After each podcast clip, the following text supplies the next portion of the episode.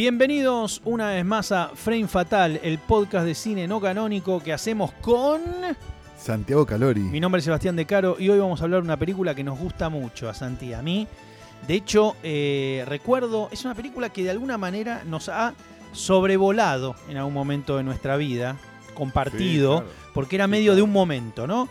Estamos hablando de la película de, de Terry Swigoff, lo pronuncié bien, Ghost War, Perfecto. basada en el cómic, novela gráfica, término discutible, homónimo de eh, Daniel Klaus, Daniel Close, ese no lo pronuncié nada bien, que Ah, es bueno, este, una y una.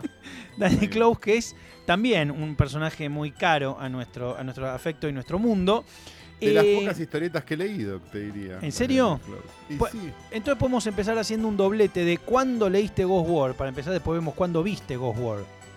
Eh, no, yo leí de Ghost World después de ver la película. Descu- descubrí la, la- eh, la- que existía este, Ghost War, no Daniel Close. Daniel Close lo, lo retenía, que me de no nombre, te hagas pero el... no, no, de nombre, pero yo nunca Sí. tuve una lectura de historieta muy... O sea, no, nunca leí demasiado. le- a- habré leído un poco. Yo soy como... Yo soy como esos que escuchan indie, ¿viste? Con la historieta. A mí me gustaba, qué sé yo, que... Loban Rock. Tomine, me, regalaste un, me regalaste un libro de Tomine. Para un cumpleaños, Santi. Claro, digo, ese tipo de cosas sí, pero tampoco con una pasión con la que alguien lee. Con la que ¿viste? Los que tienen prejuicios, te- no, Claro. los prejuicios que eh, hacen creer que vos estás eh, totalmente en tu cama tirado en una especie de ola de historietas permanente. Claro, y, y cuando leí superhéroes y esas cosas, Sí. que, que tuve una- un momento de lectura de superhéroes. Era muy fanático de Lobo, de Lobo era Me fanático. gustaba mucho Santi. Lobo, sí. Sí. De hecho, de- ah, me pone triste que no se haya hecho la película de Lobo, porque la película de Lobo la militaría realmente. La tenés que dirigir vos. Sería hermoso. eh, sabemos que es imposible hacer la película de Lobo porque. Sí, no, ya quedó mierda. cancel, está cancel Lobo. Claro, no, está cáncer, pero no hay Totalmente, forma. sí. ¿no? Escucha. Descubrí eh, Lobo ah, en realidad porque, porque leí El Cazador, o sea, porque Claro. en la era. Todo, todo, todo es un vaso comunicante, todo llevó a otra cosa. El, el Cazador, a mí, yo entiendo que ahora ya pasó el tiempo. y a mí El Cazador me ha hecho llorar de risa, que es algo que. Los primeros números, eh, cuando era blanco y negro, me sí, la verdad hecho- que tiene Me números. han hecho sí, llorar de sí, risa y una es El Cazador. Y cuando leí- como leí El Cazador, en un momento, no me acuerdo, en estas situaciones de comiquería, porque la comiquería era el lugar donde estábamos todos, porque las películas también estaban en la comiquería, alguien me sugirió, si te gusta El Cazador, tenés que leer Lobo. Exactamente. Un saludo, a, un saludo a Casioli, eh, Lucas y, mm, y Olivetti. Y un saludo grande a eh, Santiago Fumagalli, hoy sonidista, pero en otra época gran dibujante, fanático Ajá. de Fran Frazetta, Sí. Eh, que debería dedicarse al dibujo también porque era muy buen dibujante y muy fanático de Lobo. Éramos, éramos adolescentes fanáticos de Sí. Lobo en ese momento.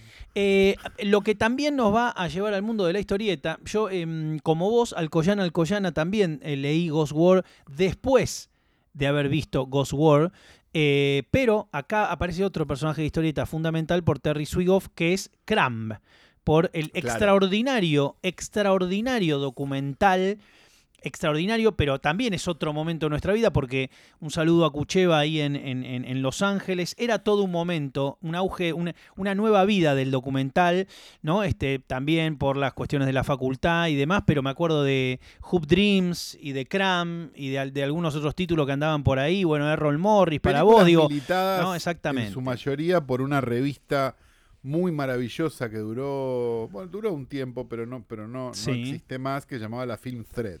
Exactamente. que si nunca leíste la Film Thread, trata de buscarlas, deben estar en PDF en algún lado.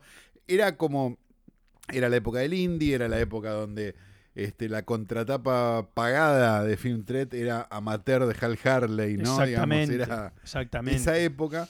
Y Cramp era una de esas contratapas pagadas, este, por lo que en ese momento, si no me falla la memoria, era eh, lo que se llamaba Sony Pictures Classics, ¿no? Que Bueno, como que la- exactamente, y acá viene Ghost War, ¿no? Y acá una cosa lleva a la otra y acá viene asomando ya el título Claro, que exactamente. hoy nos convocan. Pero hablemos de Cram un poquitito, contá un poco Claro, del no, docu. Yo me acuerdo, Cramp, a ver, me- yo me había ido de viaje y me la compré en VHS, VHS, VHS. sin haberla visto, eh, porque dije, esto tiene que ser, si los de Film Thread dicen, me la compré, o sea, fue como un- un impulso, ¿viste? Bueno, los VHS valían como comprarse un disco también afuera, ¿no? No, no era como algo tan, tan prohibitivo. Uno podía probar, si podía probar comprarse un disco, podía probar comprarse una película. Sí. Y la traje y la vi, y cuando la vi encontré un mundo muy extraño, eh, digamos, le- eh, porque, porque uno esperaría que, que la vida de Robert Crumb eh, puede ser extraña, digamos, hay como una... Hay como una lógica donde uno dice, che, capaz, sí. So- es- sobre es- todo porque él, el, el, digamos, la idea del, eh, del el cómic del show y que todo esto ya lo, lo había manifestado. Digo, uno sabía eh, con algunos cómics de Cram que Cram era así autorreferencial, de hecho mucho autorretrato, mucho las chicas que le gustaban, pero cuando uno ve la película, eh, Se bueno, da es cuenta un viaje que- al más allá. Es un viaje al más allá y es una de las películas más depresivas que os vas a ver en tu vida. O sea que eso es como de las cosas más increíbles, como, como que... Bueno, el hermano, ¿no? que hay un el hermano, respeto- el Bueno, hermano claro, se puede el creer. hermano, la madre, o sea, Sí. todo, todo, todo ese mundo mm, que la película te muestra, digamos, es como, no sé, yo no sé qué año habrá sido que vi Crumb, habrá sido, no sé, 95, ponele por ahí. Es que eh, te quería ju- justamente Y- decir Y que... era como, como, como una cosa medio, medio que decís, che, porque no existía, no sé, Capturing the Friedmans, ¿entendés? O No, existía. eh, eh, a- había cosas, sí, había documentales, que no sé qué, pero uno esperaba otra cosa. Uno Ahí llegó el perro, Santi, ahí No, acaba de, sí, de sí, entrar sí, lo- cuadro lo estoy- perro. Lo estoy ignorando, lo estoy ignorando por ahora. En cualquier momento me. me- Dice vengo Sanso que le pusimos nombre al perro. El perro no tiene nombre. todavía. El nombre tiene perro, el, el perro tiene nombre, sí, ya, ya hemos encontrado un nombre finalmente que es Quintín. El Ah, perro. perfecto, perfecto. Un No, perro que ladra y al que eh, nadie le da bola. Perfecto, perfecto. No, Esto, esto es muy del stand-up de Frame Fatal, de Frame Fatal Show. Pero bueno, sí, eh, bien, ahí está. Ahí y se- la se dueña está dice, no sé, bien. ladra todo el día, está acá en San Clemente, ni idea. ¿viste? Bien, Bueno, es, perfecto. entonces Quintín es el perro. Sí. Perfecto, un saludo grande. Cram era una depresión exacto. enorme. Y lo que ah, una cosa que la que vamos a hablar seguramente más después, pero digo, pero para mí hay algo muy interesante en la carrera de Terry Swigoff, que es que es un director que prácticamente hizo siempre lo mismo. Claro, O porque sea, hay algo Art School Confidential eh, es todo eh, girando. Un, un radar de interés es muy raro, claro, exactamente, porque él, él es como un director que ha quedado en, eh, explorando una imaginería y un mundo de cinco cuadras, ¿no? Exactamente, él, tiene, él tenía Cramp por un lado, después tiene Ghost World, que es una adaptación de, de Terry Swigoff. De Danny Close, de Danny Close. De Danny, Danny Close, perdón. Después tenés Bad Santa, que bueno, yo la celebro. Una película muy, frame, muy frame fatal, Bad Santa, ¿eh? Muy frame fatal. Muy eh, frame Bad fatal. Santa. Y Art School Confidential, que también es una adaptación de, Exacto. de Daniel Close y que es un poco el, me parece a mí, el clavo en el ataúd de la carrera de Terry Swigoff porque le fue muy mal a Art School Sí, Confidential. exactamente. Em, lo que te decía Después es que. tiene eh, una película hecha para Amazon, digo, pero, pero, Sí. pero digamos, de 2006 a 2017 o 18, no me acuerdo cuándo era la película de Amazon, el tipo no filmó más. O sea, y tenía una carrera que se podía considerar promisoria. Si hubiera sido bicho yo, y ya hace el obvio, hubiera terminado filmando cualquiera de superhéroes. Porque con la Sí. cosa esta de yo hice documentalista de cómic y demás, digo, ¿no? Yo creo que si, si hubiera hecho lobby, por ahí pegaba alguna cosa medio rara. De, de verdad lo digo. Sí, sí, sí, es muy probable, es muy probable, digo, pero bueno, no, no, no fue lo que le ocurrió a Terry. Swigoff, que esperemos que esté bien. ¿no? Eh, te quería decir que esta película, que vamos a ver ahora una, una breve sinopsis, es muy de un momento que podemos definir como albores del DVD. Es Sí, una de esas era- películas... En la época. sí, Exactamente, la película del 2001, pero es ahí, ¿no? Porque el no- 97, no, no, eh, digamos, 96, 97 empieza, 98 ya es un- una cosa totalmente instalada, pero ahí nomás, los primeros años del DVD con una especie de fiebre que incluía que cada uno que se iba de viaje te traía películas que no se habían estrenado, vos podías ver Exacto. una película en DVD, a los dos meses verla en el cine en Argentina, me acuerdo tener el DVD de Boogie Nights y ver- verla en el cine, digamos, la misma semana, pasaban cosas. Y ahí aparece Ghost World, que era medio. tenía un afiche, digamos, un póster eh, totalmente ominoso, que eran esas dos chicas paradas y el título, Ghost War, y vos decías, bueno, evidentemente esto tiene que estar bien. Me acuerdo que Tora Birch era la conocida y Scarlett Johansson era la amiga, Claro, o sea, era la Claro, secundaria. Birch era la de, era la de ah, belleza americana. Exactamente, de belleza americana, junto con Mina Subari, alguien de quien no, no, no volvimos a saber, por lo No. menos en, en breve, ¿no? supimos, no tuvimos- supimos más de Olga Subarri que de Mena Subari.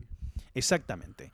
Em, ¿De qué cuenta, de qué trata, qué ilustra Ghost War, así como, como el cómic, si bien también es uno de los casos particulares donde la película es mejor que el material original, Sí. eh, que expande la historia, que la lleva a un nivel de profundidad mucho más Pero grande. que la respeta, ¿viste? Que la O sea, respeta. sobre todo en, en un montón de situaciones donde vos ves cuadros que están filmados. O sea, hay algo, hay algo muy bello de, no sé, eh, eh, sobre todo al principio cuando está ese- esa especie de montaje del vecindario hasta que llegás al cuarto de ella Sí, que está bailando el Bollywood, digamos.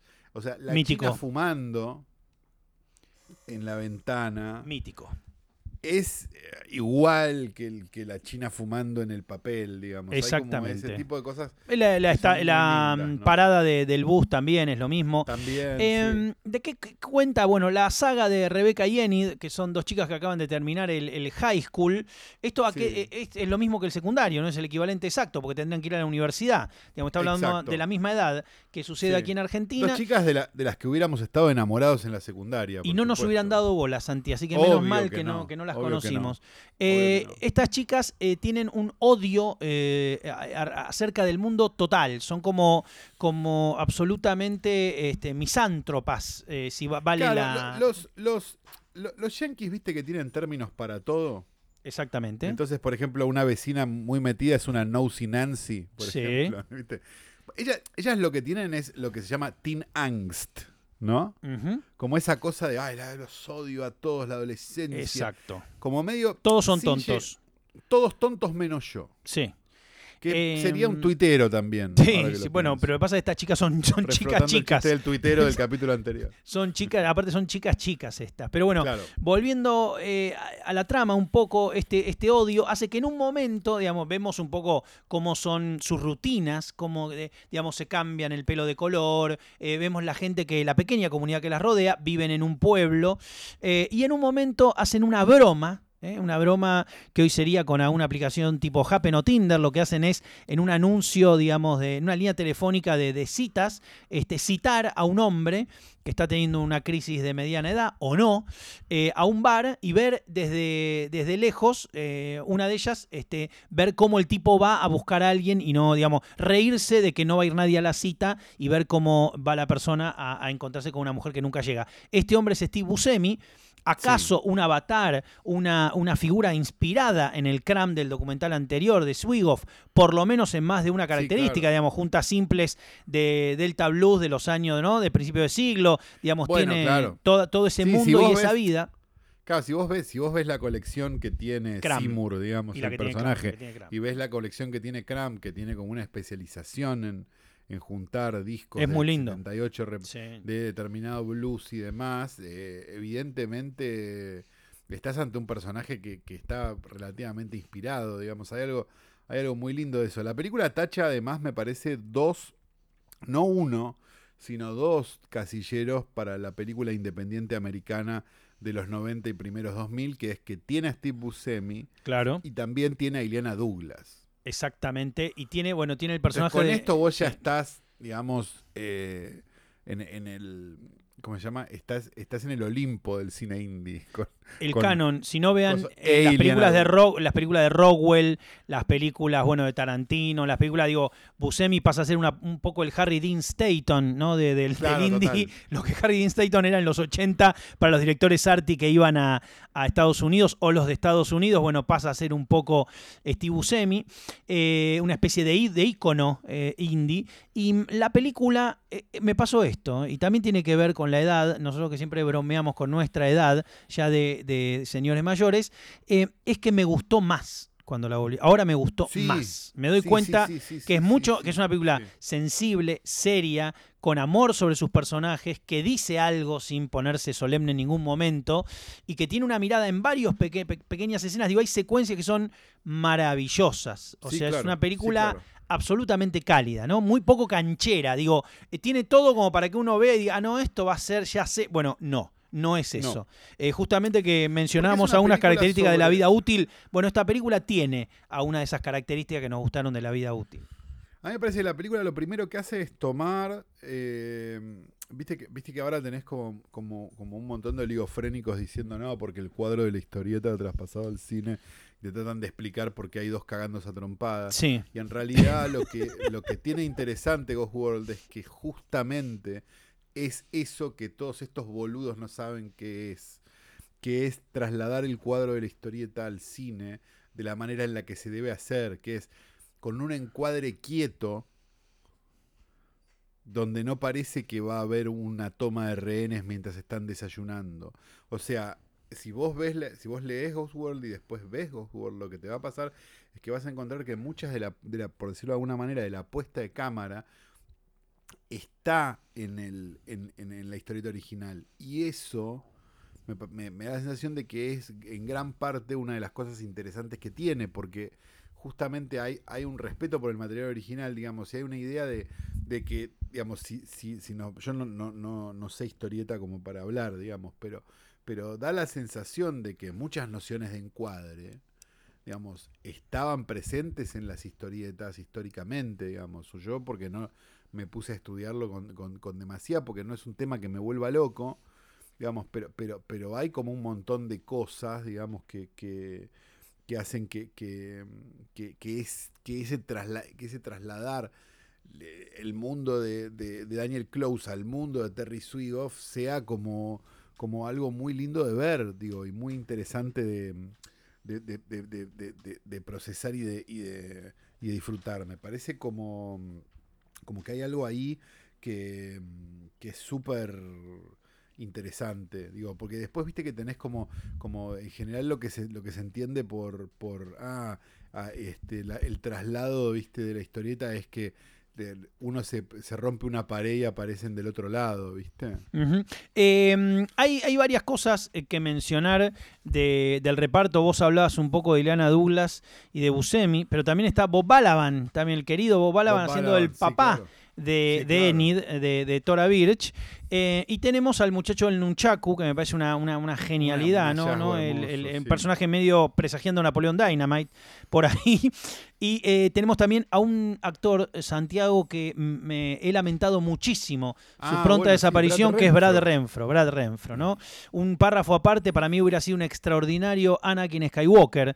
Eh, Brad Renfro era un una, un- una- una especie de, de tipo que no llegó a dar todo lo que tenía, pues se notaba que era un actorazo, loco. Y bueno, lo dio medio a cuentagotas. Eh, Brad Renfro, sí, el del cliente, le decimos a la gente que está pensando cuál es Brad Renfro. sí, el, del del cliente. chico del cliente, el chico de That Pupil, eh, un, un gran. Una historia compleja también, ¿no? Sí. Esas que, uff, papito. Eh, esto- Hollywood Babylon. En- en- más allá de, para seguir un poco con el argumento, antes de algunas consideraciones generales, em, Ghost War tiene también una mirada no solo sobre los vínculos, las relaciones humanas y ese momento, digo, tenemos la chica que es Enid en este caso, que es mm, la protagonista, digamos, Tora Birch, Sí. con todo este trastorno ¿no? de- del mundo que se viene, y tenemos a, a Seymour, a mm, Steve Buscemi, con una clara crisis de mediana edad, digamos, estableciendo un vínculo con esta chica que en un momento no A- aparece en, en el, en el garage sale que está haciendo de sus simples, cambiando, eh, cómo empiezan a vincularse, y también una mirada sobre el mundo del arte. Porque todo lo que pasa en estas clases de arte a las que asiste Enid, digamos, la manera de ver ¿no? Eh, cómo, cómo se valora, que me parece que también se continúa un poco como lo habías dicho en Art, School Confidential, pero que acá eh, es, es muy interesante. Me, me hizo acordar mucho a Pecker, digamos, ¿no? Eh, Sí, lo, lo- lo que pasa ahí en, en- claro. en toda esa mirada que hay de- del arte, del esnovismo, de lo auténtico, de lo sobrevalorado, de lo que sale del corazón o de lo que es simplemente este, una pose. Así que hay como Y a- y- varias y aristas. También a un periodo, me parece, 2001, de, de- de último cine de este tipo, ¿no? Digo, hay algo, viste que se habla de, mm, de como que, que Fight Club fue la primera y la última película de los 2000, viste, como, como bueno, esta locura nunca más. Y me parece que estas chiquitas nunca más, digo, empezaron como a desaparecer este tipo de películas hoy por hoy. Podés tener alguna cosa medio en, una 24, en alguna cosa. Hay, co- está Booksmart, digo, no sé, pero, pero, pero me parece que, que, mm, que este juego, digamos, y esta cosa eh, fue desapareciendo lentamente y esta es una de las de esos mojones que quedaron en la ruta, ¿no? Un poco. Como Eh, esas estaciones de servicio abandonadas, ¿viste? Cuando vas a Mar del Plata. Em, ¿Por qué crees que la película se la sigue bancando hoy, a pesar de que hay otras películas contemporáneas que no han logrado, no han logrado subsistir? Digamos, quiero decir, por, por cómo está se bien ven. hecha. Porque está hecha por un director, porque está actuada por actores, porque, porque está bien escrita, porque un montón de cosas. Las mismas razones por las cuales se, se sostienen películas de hace 60, 70 años, digo, no sé. A- a- hay algo mm, que hace que, que vos veas al, no sé, la, la semana pasada hablábamos de Vanilla X Missing, ¿no? Sí. Un, un bebé Sanso este, a contrapelo. Eh, a partir de ahora vamos a, no vamos a decir más film noir, vamos a decir Bebe Sanso. Es una Exacto. cosa que ya quedó. De hecho, eh, Bebe mandó unos mensajes y queríamos compartirlos con ustedes. Parece que este es el momento ideal. ¿Qué haces? Acabo de descubrir eh, que han decidido reemplazar con mi nombre eh, cada mención a Film Noir en el podcast, lo cual me causó mucha gracia, porque aparte me imagino cosas del estilo, sí, viste que Campanella quiso hacer un bebé Sanso y le salió para la mierda, o eh, se va a tener que meter ese bebé Sanso en el orto, o cosas por el estilo. Y este, me hizo muy feliz. Gracias, Bebe, por tu participación. Sos un ser de luz.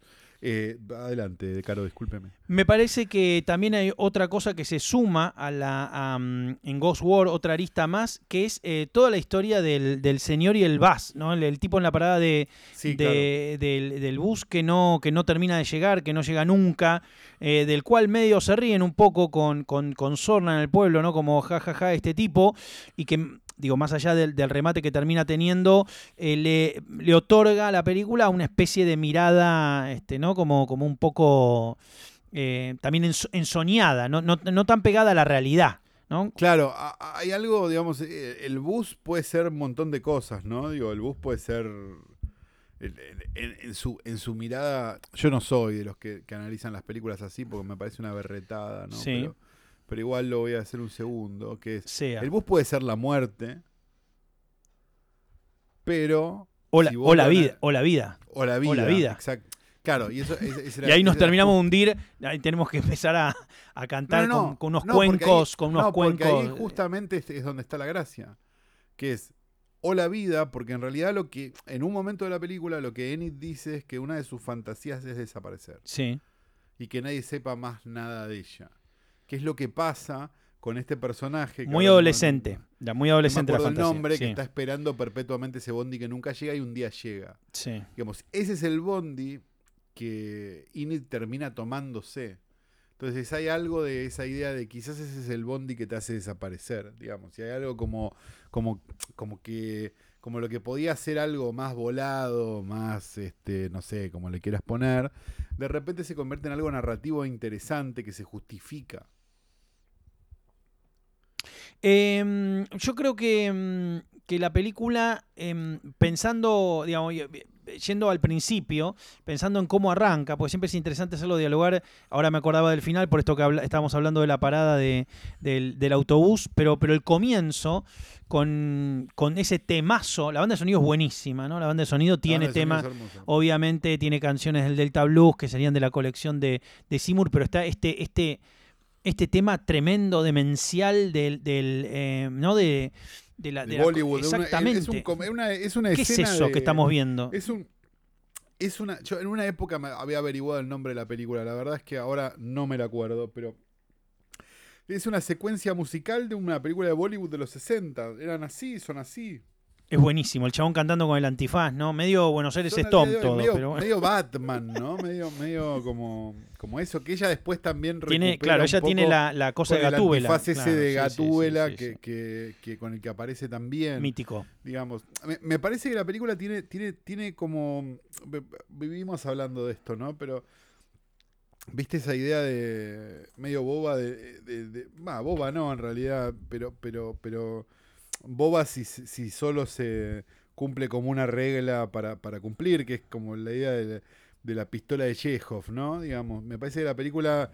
Todo lo que nombra lo usa en algún momento, de alguna manera, digo, y eso lo hacen ah, muchas películas, digo, pe- pero, pero cuando lo hacen bien es bastante fantástico. porque- Bueno, Ghost World tiene con la vida útil, comparte esta característica de, ah, pero esta nos ponemos las pilas y la escribimos en, en un fin de semana y nos sale la semana que viene. De esos guiones, No. claro, pero parece de esos guiones, pero me entendés, que son de esos guiones Sí, que uno diría, ah, pero este guion, ¿no? Cuando se entiende por guion este complejo Tenet, ¿me entendés lo que digo? O sea, Claro. que parece, y no, tiene un trabajo de ingeniería y sobre todo de...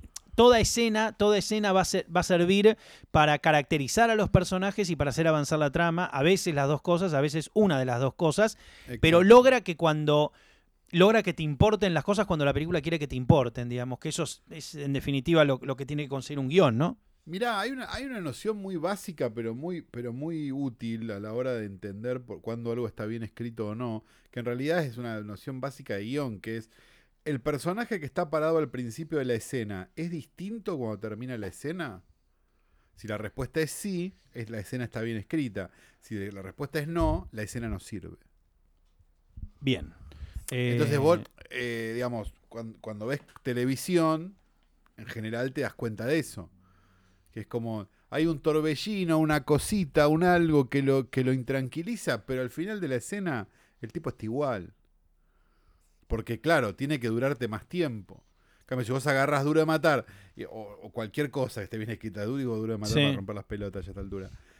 Este, con lo que te vas a encontrar es con un personaje que está en constante cambio y en constante crisis y en constante un montón de cosas. Y me parece que con, con, con Ghost World pasa eso. Porque en definitiva lo que vos tenés eh, con Ghost World es una película un poco de coming of age, digamos, Sí. tardía, Sí, sí, sí.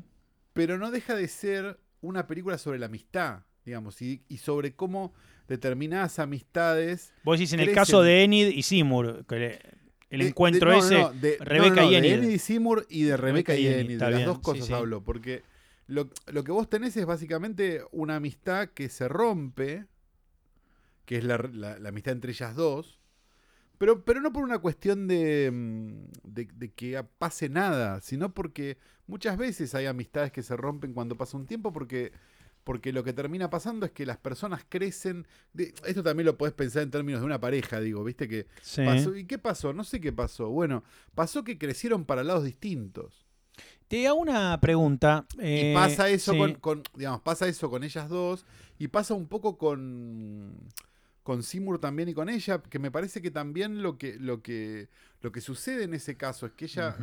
Ella es muy necesaria en la vida de Seymour. Bueno, para eh, que Seymour se dé cuenta de una serie de cosas. te iba a preguntar A justamente pesar esto. de que actúa como un ser maligno que le destroza la vida. Bueno, te- te- no, no, quiero preguntarte esto porque, porque no, quiero, no quiero sacarle la cola a la jeringa, como dirían, y es, ¿cómo puede ser? Porque veía la película y yo me lo preguntaba, ¿no? Diría, pero hoy, ¿cómo sería tomado este vínculo? El vínculo que aparece de Seymour y de, y de Enid.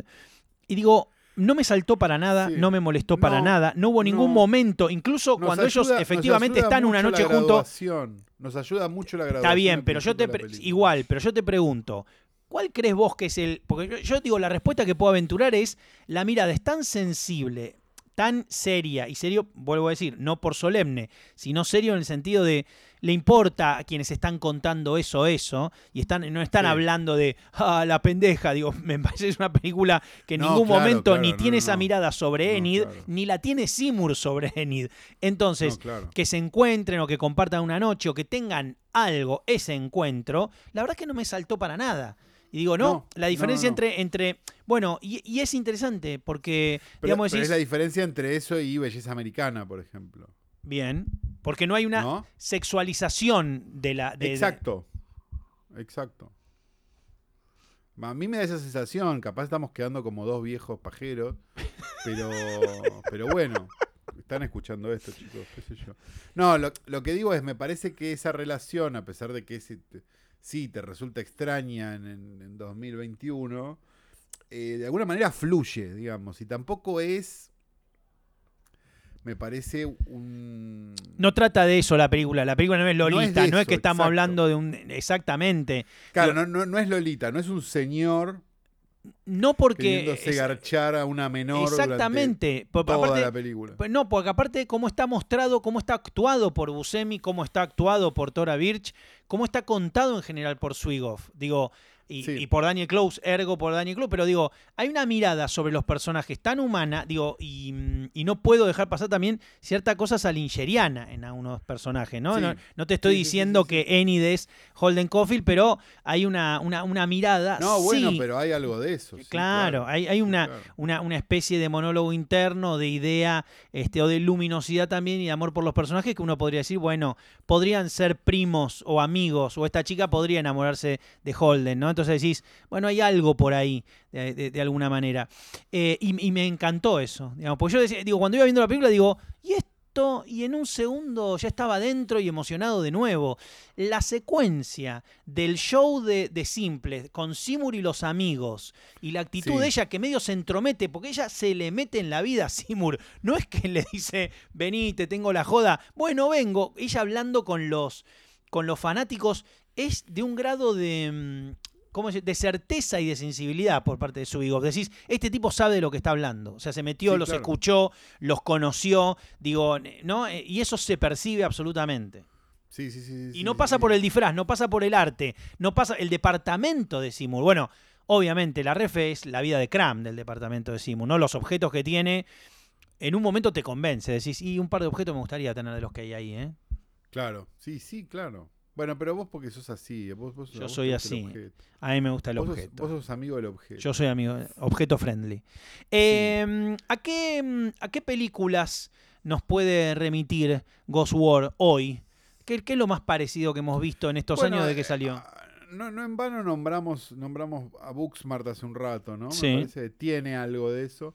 Parece que Booksmart tiene como una mirada más. eh, Más, más parecida a la nueva comedia americana, no tanto al indie. Sí, y más moderna también. Bueno, de hecho, hablando de nueva comedia americana, me parece que el derrotero de, de ellas dos, digamos, sobre todo este, este, este, llamarlo de una manera, este bromance que, que, que no funciona finalmente, ¿no? Eh, a mí me remitió mucho a, a Superbad también, digo, ¿no? Un poco.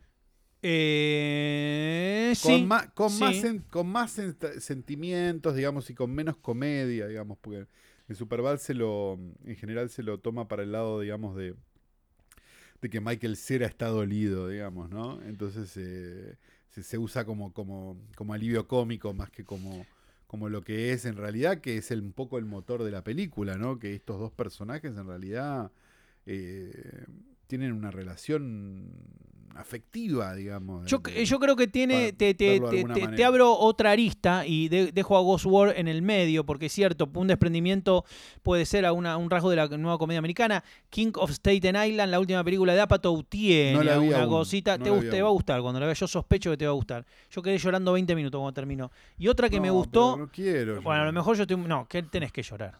Hay que llorar. Santiago, tenés que llorar.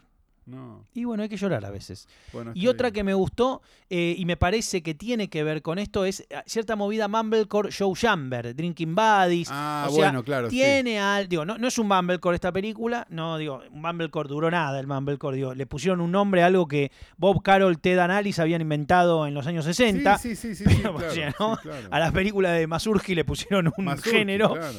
Pero bueno, eh, de alguna manera también hay alguna cosita de la sensibilidad de Joe Chamber, sobre todo en Drinking Buddies, que es una película que también recomiendo muchísimo, Sí. que uno podría decir, sobre todo en la humanidad de los personajes o alguna cosa del primer Noah Baumbach, digo, es Cuidan the Whale, que no sé Sí, si te Squid and gusta. the Eh, Whale, Squid and the. Whale tiene algo, digo, esa secuencia del paddle de Squid and the Whale que es espectacular, o el tenis, era el tenis. Bueno, todas películas que vimos en DVD, ¿no? O sea, Exactamente, estamos exactamente. volviendo al, al mismo al mismo lugar, me parece.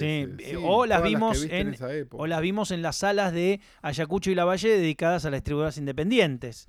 ¿no? Bueno, Este, claro. Cuidan de Well, no sé si la trajo, si no la trajo... que Alguien la estrenó tardíamente Sí. también. Porque todavía no creían que el DVD fuera a pegar, ¿viste? Si no la trajo Subnik, le pegan el palo, es Cuidan de Well. Mira lo que puede te digo. ser, ¿eh? Puede ser que haya Eh, sido- Vigo, un saludo a la gente de Vigo. Y a uno... a uno- sí. Lo que quede. este es un chiste para nosotros dos y para María Fernanda Mujica y lo que fueron a Vigo Sí, que escuchen sí, esta sí, entrega. Eh, Bien, recomendamos Ghost War entonces, como, como siempre, película no canónica. Y, y Cram, vean Cram. Vean Cram también y si quieren ver Art School Confidential, es una película Es bastante linda, fallida, linda, pero es linda. pero es linda. Y Igual, Bad si querés Santa, entrar en esa. Bad Santa Bad Vida. Santa mucho más, pero Vida. quizás con, con amigos, ¿no? Sí, con... Es que eh, es una película que se, que se yo creo que se, se disfruta más en grupo. Exactamente, y hoy los grupos no, no son convenientes. no son convenientes, pero, pero es una película para reírse fuerte. digamos. Eh, bien, tenemos correo de lectores. eh, Tenemos correo de este, lectores. Se ha puesto picante. Un montón. Hoy hay un montón, ¿eh? Adelante. Fuera del mensaje que ya pasamos del querido Bebé Sanso, Sí. que está muy preocupado por esto. Sí. Eh, dice acá Nadia, La Huella, 1972, merece un episodio. Yo creo que se refiere a Sleuth, una de las últimas películas de Joseph L. Mankiewicz. Sí. ¿no? Si, Sí. no, si, no, si no estoy... Tuvo remake. Tuvo remake. Juego Mortal, Claro. le habían puesto acá, si no me equivoco. ¿Trampa mortal? Juego Mortal, Juego Trampa Mortal. Mortal. Yo me la confundo porque hay dos que son iguales y después hay una remake de Sleuth. Sí. Ah, eh, Vos estás hablando de la de Lawrence Olivier. Yo estoy hablando de la O la de Christopher Reeve. O la de Eh, Christopher Reeve. hablando- Lawrence Olivier. Ah, qué quilombo. No, la de Michael Caine y Oliver- la de Lawrence Oliver estoy hablando. Ah, porque después está la de Christopher Reeve. La del vendedor, la que es una obra de teatro, la del, cubo Claro. Rubik en la portada. Yo me confundo. Y vos la que estás diciendo No, estaban esa los es dos con. trampa, esa es, esa Trampa es mortal. Eh, la que vos estás diciendo en la ficha están los dos con una lupa. Está Michael Kay con una lupa y el otro con una lupa y ella tuvo remake con. Exactamente. eh, eh, ¿Cómo se llamaba? El androide de, de, de inteligencia artificial. Con este señor tan bonito, el de el amigo americano, el Jude Law. Jude Law. Ah, Jude Law. Está haciendo todo. Todo ¿Cómo diste la vuelta? Yo Doy estaba la pensando vuelta, en el sí. nene de inteligencia El que trabaja ¿no? en la remake del amigo americano, pero Claro, el sí, talentoso no, señor no. Ripley. Claro. Bien. eh, el perro se portó bien hoy, ¿eh? Desde que lo No, nombraste, la le pusiste verdad que nombre. sí, Quintín calladito está. Eh, señor Juano dice, dice? creo que la película da la talla. Podrían hacer un episodio sobre el otro señor Hamilton de John Frankenheimer, Seconds de John Frankenheimer. Eh, gracias por tanto, dice acá. Creo- Podríamos hacer una Sí, película. Podríamos hacer un, un episodio sobre Secon, pero yo creo que Secon ya entró porque hubo va, eh, tuvo su reconocimiento, Secon, me parece. Sí, para mí sí, Sí, tuvo para- tuvo su además, me parece, un montón de películas que refieren a ella, ¿no? Claro, claro. Hubo muchos directores que han hablado de Secon este último tiempo y Que han construido carreras alrededor de al Secon, sí, ¿no? sí, sí, sí. Ese extraordinaria. El otro señor Hamilton, eh, pero bueno, este, ¿qué más? Bien, Mauro, gracias por las películas que están recomendando todos los lunes. Terminé de ver Bunny Lake y me hizo acordar a The Innocents del 61. Sí, claro. Deborah Kerr. Sí, claro. Deborah Kerr, Sí. la gran Deborah Kerr, una claro. película de, ¿cómo se llamaba el director? Eh, mm, Estoy pensándolo sin googlear. Se llama The Innocents eh, Clayton. Jack, Jack Clayton. sí señor. El auto es mío. Gracias, gracias. El auto es tuyo, te Gracias. ha llevado. bueno, Te ha ido agradezco, muy bien sí. con este, con este Sí, sí, concurso. sí, sí. Estamos muy contentos. Eh, bien, dice acá Adjufe, que suponemos que debe ser un. Ya habló con nosotros, Adjufe, Ujú. me parece. Y, no- y nos corrige una cosa que es cierta. A ver. La siguiente.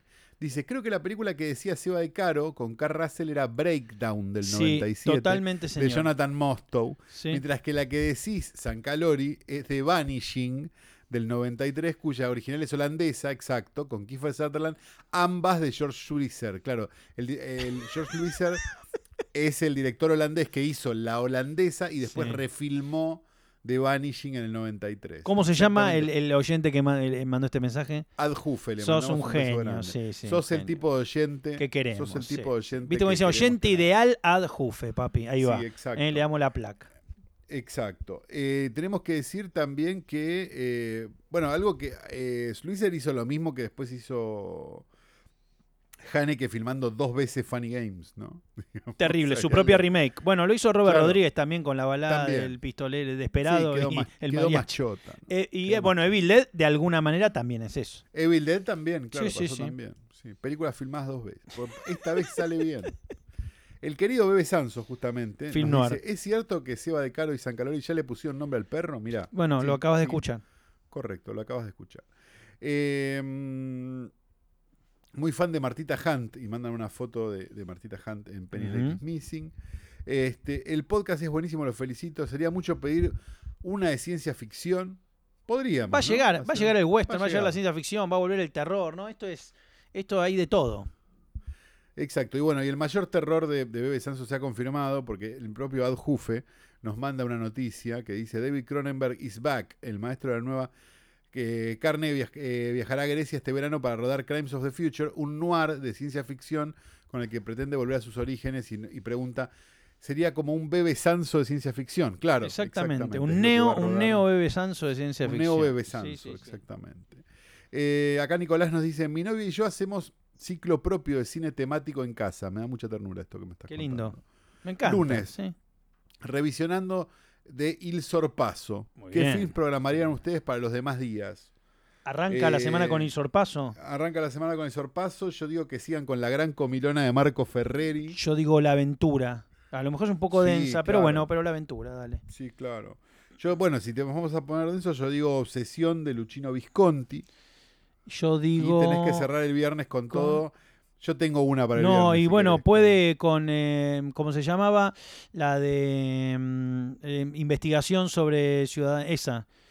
Ah, sobre- investigación de un ciudadano por sobre todo sospecha de Petri. Exactamente, sí. Pero si la querés Llamaría terminar, si la querés terminar un poco más arriba la semana, te recomiendo que veas este, Amigos míos de Mario Monicelli. ¿no? Hermoso, Que es hermoso. Una película hermosa. hermoso.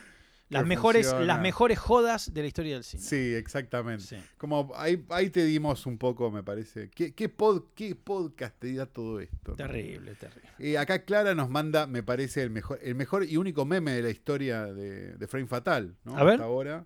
Que es eh, Jorge bailando en la escalera en. De un lado. Es, es malo contar un meme, ¿no? Pero lo intentaré. Es Jorge bailando en la escalera de.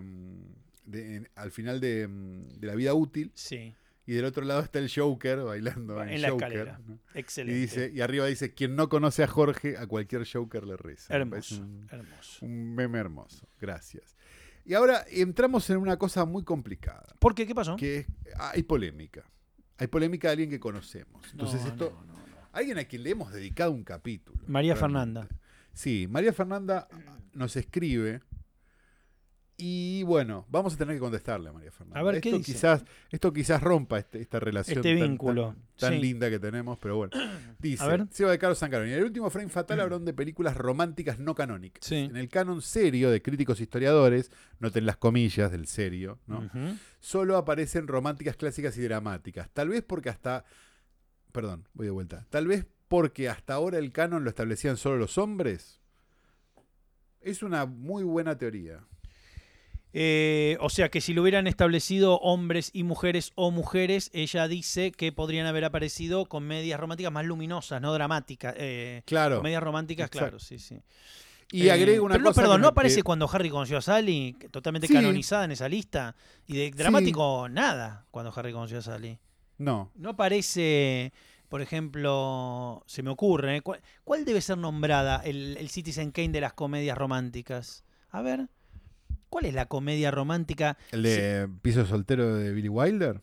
¿Es una comedia romántica, Piso de Soltero? Para mí sí. Bueno, no está bien, invitamos a, a María Fernanda, a Natalia, Sí, a todo el mundo, Sí, claro. que, que es una comedia romántica. Y si no, armemos un Titanes en el ring, grabemos de a cuatro y chao. Eh, eh, Brief Encounter, ¿es una comedia romántica de David Lynn? ¿Acaso la Ah, película? bueno, Eh, ¿no? bueno, Es una... bueno. Eh, la otra, Marty, Pará, y a- Marty, ¿es una comedia eh, este, romántica? Marty. Martin de Romero seguro que no. No, no, no, no, no. Marty. Marty con Ernest Borgnine. Marty, 1955 creo. Y hay Pero una bueno. postilla porque abrió hilo Fernanda, no, no se guardó nada. ah, bueno, abro hilo. Dicho, no como el que vas a abrir vos un día, ¿eh? dicho esto, Cuidado. no, un día voy a abrir hilo y saben No, qué. no, yo me voy del Dicho esto, Something Sí. Wild, totalmente salvaje de Jonathan Demi, podría ser una buena opción para discutir en el podcast, cuando termine con las sugerencias del resto del club de amigos. De hecho, mira... Masculinidad vamos- vamos frágil. María Fernanda está muy bien, este, no canonizando, pero proponiendo Something Wild, porque ahí tenemos una eh, masculinidad frágil. De, Exacto, ¿No? ¿no? Y de hecho, de hecho, una cosa interesante, que Something Wild está en la lista esa sí, que armamos desde el principio. sí, señor. Ahí está. Sí, señor. Bien. Blureale todos ese- los títulos, del resto de los títulos, mandásela la lista Sí, con todo blureado porque se va el- Something Wild. Sí, te vamos a mandar un, un Google Drive, Fernando. Bien. Eh, SB dice, eh, doble programa, yo con... Ah, porque hablábamos de doble programa la otra vez también. Sí. Sí, me acuerdo. Doble programa. Yo con nueve años vi Indiana Jones y el Templo de la Perdición junto a El As de los Haces con Jean-Paul Belmont. Hermoso. Es, un- es un hermoso doble programa. Típico doble, doble programa de los 80. Meter una, una, una así europea rarísima y mandarte una mainstream total. Yo vi los cazafantasmas y Jason y los argonautas en el Rialto. Una cosa rarísima, pero bueno, así como suena. A, a un amigo, eh, una vez en un bondi de larga distancia, que también se armaban dobles programas en los bondi de larga distancia, le dieron Operación Dragón y La Patagonia Rebelde. Bueno, una curaduría. Bellísimo. ¿Quién, ¿Quién es Soto? ¿Dónde está Soto? Cuatro, decía Alterio. Muy bueno. Muy bueno. Bien, eh, acá en Tintado dice, culpa de Frame Fatal, el hermoso Sí. podcast de cine no canónico. Bueno, sí, ya sabemos todo eso. No puedo parar de maravillarme con los arreglos de vientos de la versión de ¿Por qué te vas de Janet que cierra cada episodio. Y Espectacular. tenemos también otro mensaje que dice, no puedo, dice Cleo después de las 7. Ah, es un, es un muy buen, es un Sí. muy buen nombre. No me puedo sacar de la cabeza el ending de Frame Fatal. Termina el podcast y tengo que ponerme el tema entero para sacarlo de mi sistema. Ahora soy fan de Janet. Hemos Es hecho que tiene un, tiene un Janet groove, en tiene un este groove, no, tiene un groove y un ataque el tema que ¿qué querés? Tan, ta, ta, tan, Sí. ta, ta. Es terrible. Yo igual da un poco de nostalgia. Terminamos medio, nos hacemos rogar, ¿entendés? Porque se, se despide el podcast de un modo tan, no, como, como que te deja medio nostálgico. Decís, uy, que sea Y sí. lunes, que sea lunes la semana que Es viene. que somos bárbaros, la verdad. Yo, me escucho, yo lo escucho y digo, qué bárbaro. Qué genial. Me prendo un habano. Hay más mensajes. Esto se ha convertido en un correo de lectores realmente privados de su libertad. Cheto Punk nos dice, Sí. no sé si en el cine pasa como con los libros, Pero, pero ¿cuál película dirían ustedes que fue canónica en su momento y ahora está en el olvido o no es canon? Digan ejemplos bien grosos. uh, Saludos. Bueno, todas las que nombramos Sí. un poco. Las que nombramos un poco, pero por ejemplo, por ejemplo, en la década del 80, vamos a hablar de cánones mínimos, ¿no? Sí. Registrados, no listados por. Vamos a hablar Por- de Canon Studios. Claro, de cánones así. eh, Por ejemplo, que tuvieron un momentum, Canon Films, un momentum en, en- en- en la Argentina o particularmente en la ciudad de Buenos Aires. Cosas extrañas como eh, estados alterados, Sí, recuerdos claro. del futuro, Sí. eh, las cosas del querer, hermano. Las ¿qué- cosas del ¿Cómo puede ser que triunfó tan... ¿Vos te acordás, Santi, lo que eran las cosas Sí, del querer? claro. Ibas a Sí, una claro. fiesta con gente y ponían el disco de las cosas del querer. Sí, claro. La chica sí, Chewing claro. Gum ponían. Porque era. eh, esto me lo contó. ¿Esto lo contaste vos o lo contó Rostein? Eh, ah, No sé, porque pues Rostein sufrimos. También, yo lo he charlado con él. Hemos sufrido Claro. esto. Hablábamos de eso, eh, creo que con Rostein el otro día, que me decía que much- era, si curtías medio GDT, ¿no? ¿Por qué no te casas, niña? Para los que no saben, es gente de teatro, ¿no? Exactamente. Que de, de donde viene un chiste interno y fantástico que es Pepo y los GDT, ¿no? Pero el punto es que si, curt- si curtías GDT Sí, en esa época, muchísimo, muchísimo, muchísimo cassette De las de cosas. las del cosas del querer sonaba Cosas en querer. casi cualquier evento. ¿Por qué no te casas, niña? Ustedes, ustedes que quieren saber por qué estamos arruinados, pongan en Spotify ¿Por qué no te casas, niña? Imagínense una fiesta en una casa eh, donde hoy sona- sonará elegante, Samarai, toda esa gente, donde sonará Bizarrap, donde, donde están escuchando Nicky Nicole. Bueno, ¿por qué no te casas, niña? Nuestra, nuestro Nati Peluso, queridos, cuando éramos jóvenes, era ¿por qué no te casas, niña? Y ahí van a entender Claro. por qué viven en un mundo mucho mejor, aunque, aunque a veces no parece. Sí, está perfecto. Eh, pero bueno, y decimos esto también que nos manda otro mensaje más. Esto es, más largo esto que, que realmente, bueno, dice, Nacho Marchese 92 se abrió este, un Twitter solo por Frame Fatal. Me tomó 11 capítulos animarme a escribir. Muchachos, ustedes me cambiaron la vida. He Gracias. escuchado todo, visto y leído absolutamente todo lo que han hecho. Son unos fuera... Ah, pero era, era un mensaje... Ah, acá. Para, porque leer elogiosos me siento, me siento el negro oro, ¿viste? Sí.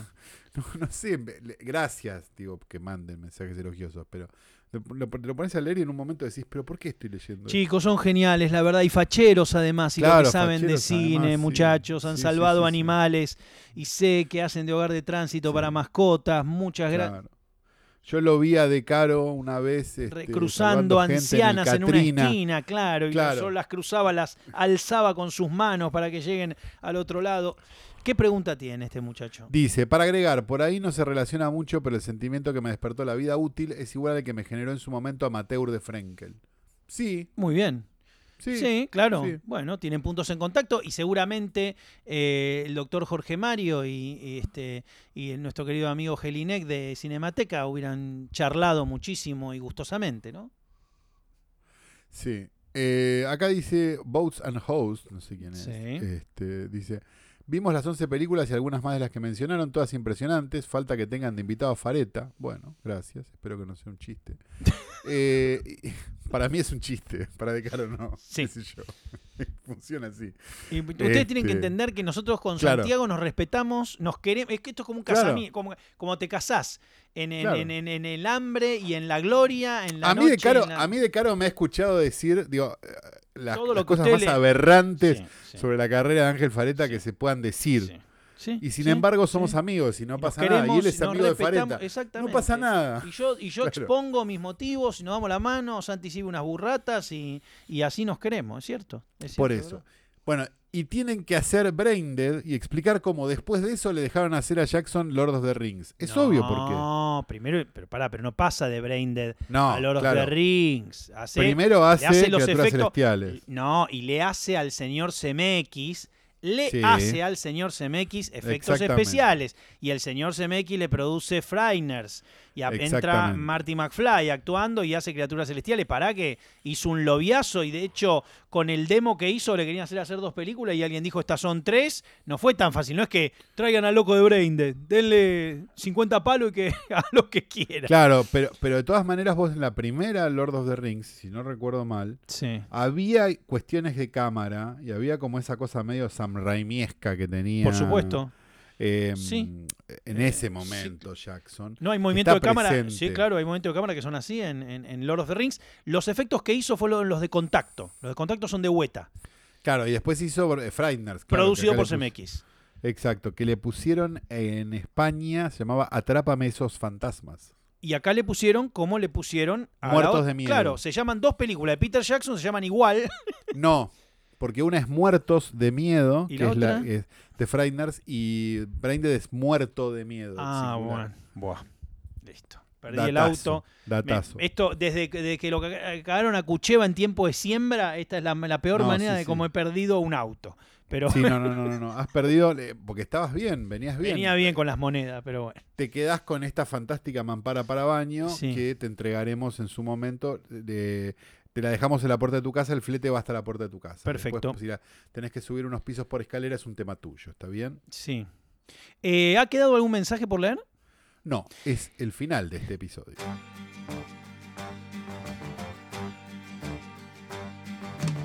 Este es el final del episodio y no vas a escuchar a Saramay para despedirnos. Nos vamos a ir como siempre con Janet. El señor que estuvo conmigo se llama Santiago Calori. y yo soy Sebastián De Caro. Esto fue Frame Fatal. Volvemos la semana que viene.